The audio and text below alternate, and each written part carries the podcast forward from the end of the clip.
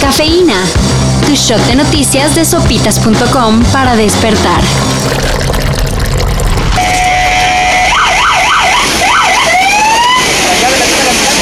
Bueno, pues eh, se traslada la primera ambulancia, están en espera de más. Luego de la tragedia en la carretera Tuxtla-Chapa de Corzo donde 49 migrantes perdieron la vida. y decenas más resultaron heridos, el presidente Andrés Manuel López Obrador envió un mensaje lamentando lo sucedido. Por su parte, el secretario de Relaciones Exteriores, Marcelo Ebrard, Informó que el gobierno de México está en contacto con las cancillerías de donde eran procedentes las personas cuyo único objetivo era buscar una mejor vida para ellos y sus familias.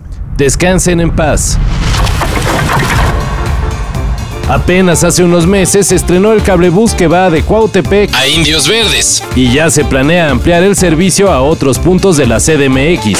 Esto es algo que veníamos trabajando y finalmente el artista Gabriel Orozco eh, tomó la decisión de que fuera así. ayer la jefa de gobierno, Claudia Sheinbaum, Informó del proyecto de meter un cablebús que sirva para conectar las cuatro secciones del bosque de Chapultepec. esto en primera instancia, abarcaría las alcaldías de Álvaro Obregón y Miguel Hidalgo. pero ya encarrerados. Se podría ampliar hasta Coajimalpa. Y sigue la lluvia de festivales. Y nuestras carteras dicen, ¡Ya, güey! ¡Pinche pendejo, güey! ¡Ya!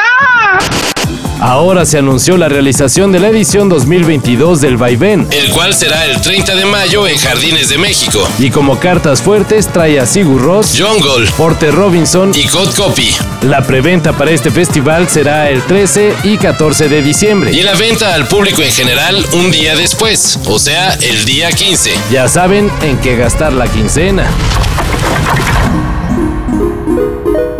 Ayer se confirmó la muerte de uno de los hombres a los que muchos treintañeros le deben tener las manos todas engarrotadas, Masayuki Uemura. Diseñador y uno de los principales involucrados en la creación de las consolas NES y Super Nintendo, falleció a la edad de 78 años, Masayuki fue uno de los ingenieros que hizo del desarrollo de los videojuegos un arte. haciendo del Super Nintendo quizás su obra maestra. Se retiró en 2004 para dedicarse a la docencia llegando a dirigir el Centro de Investigación de Juegos de la Universidad de Rizumeican.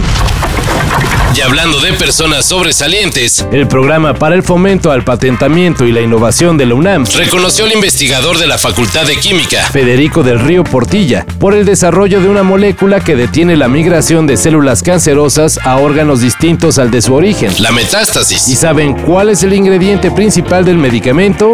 Veneno de alacrán.